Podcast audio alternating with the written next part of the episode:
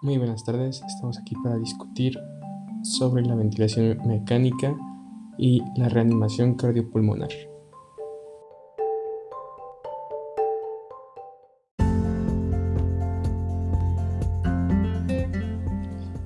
Pasando a los tipos de ventilación, contamos con dos, la ventilación mecánica invasiva o ventilación mecánica tradicional.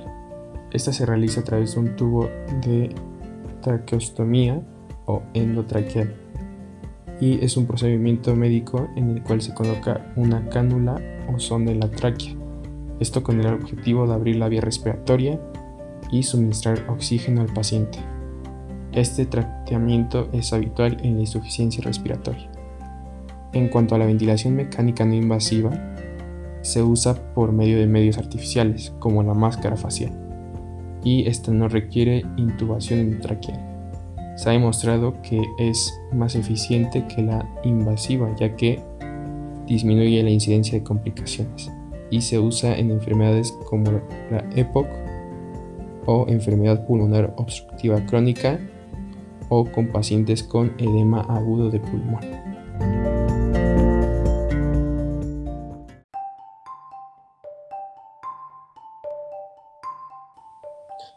Muy buenas tardes, estamos aquí para discutir sobre la ventilación mecánica y la reanimación cardiopulmonar.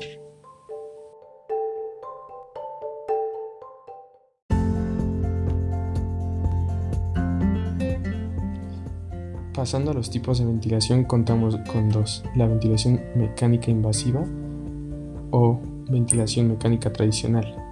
Esta se realiza a través de un tubo de traqueostomía o endotraqueal y es un procedimiento médico en el cual se coloca una cánula o sonda en la tráquea, esto con el objetivo de abrir la vía respiratoria y suministrar oxígeno al paciente.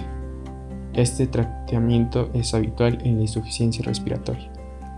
En cuanto a la ventilación mecánica no invasiva, se usa por medio de medios artificiales, como la máscara facial, y esta no requiere intubación endotraqueal se ha demostrado que es más eficiente que la invasiva ya que disminuye la incidencia de complicaciones y se usa en enfermedades como la EPOC o enfermedad pulmonar obstructiva crónica o con pacientes con edema agudo de pulmón.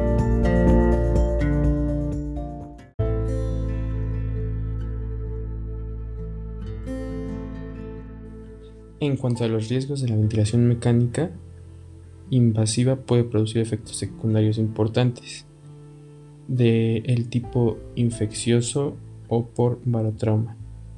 Esto es lesión por aumento de presión.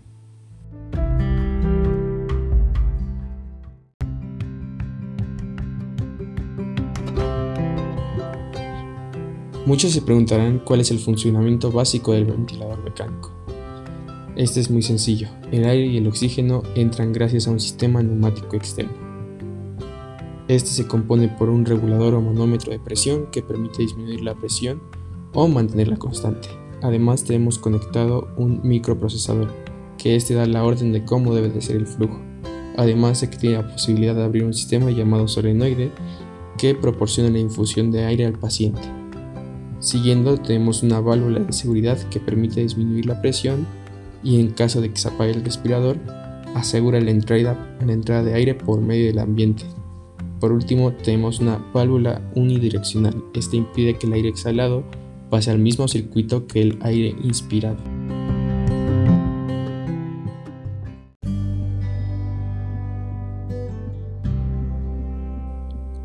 En general, ¿cuáles son los objetivos de la ventilación mecánica?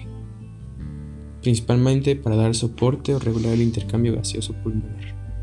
La ventilación alveolar, oxigenación arterial, aumentar el volumen pulmonar y reducir o manipular el trabajo respiratorio, así como revertir hipoxemia, la acidosis respiratoria aguda, mejorar el distrés respiratorio, prevenir o revertir la atelactasias, revertir la fatiga muscular ventilatoria, disminuir el consumo de oxígeno o miocárdico, disminuir la presión intracraneal, así como estabilizar la pared torácica.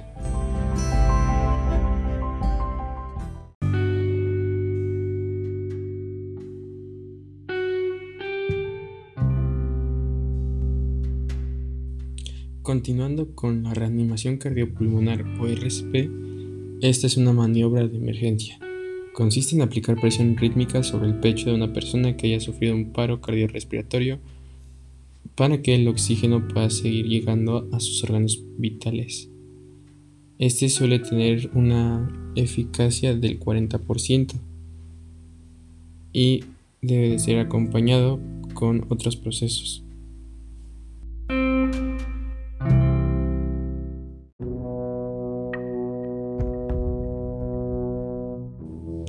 Muy bien. Ahora hablando sobre los dos procesos que tenemos del RCP, consisten en respiración boca a boca, la cual provee oxígeno a los pulmones de una persona. Asimismo se basa en compresiones torácicas, las cuales mantienen la sangre de la persona circulando. En cuanto a las causas, en el adulto las más comunes son sobredosis de drogas, sangrado excesivo, problemas cardíacos, infección en el torrente sanguíneo, lesiones y accidentes, ahogamiento o accidentes de tipo cerebrovascular. En cuanto a los niños, podría tratarse de atragantamiento, ahogamiento, choque eléctrico, sangrado excesivo, un traumatismo craneal o lesión grave, una enfermedad pulmonar, envenenamiento o asfixia.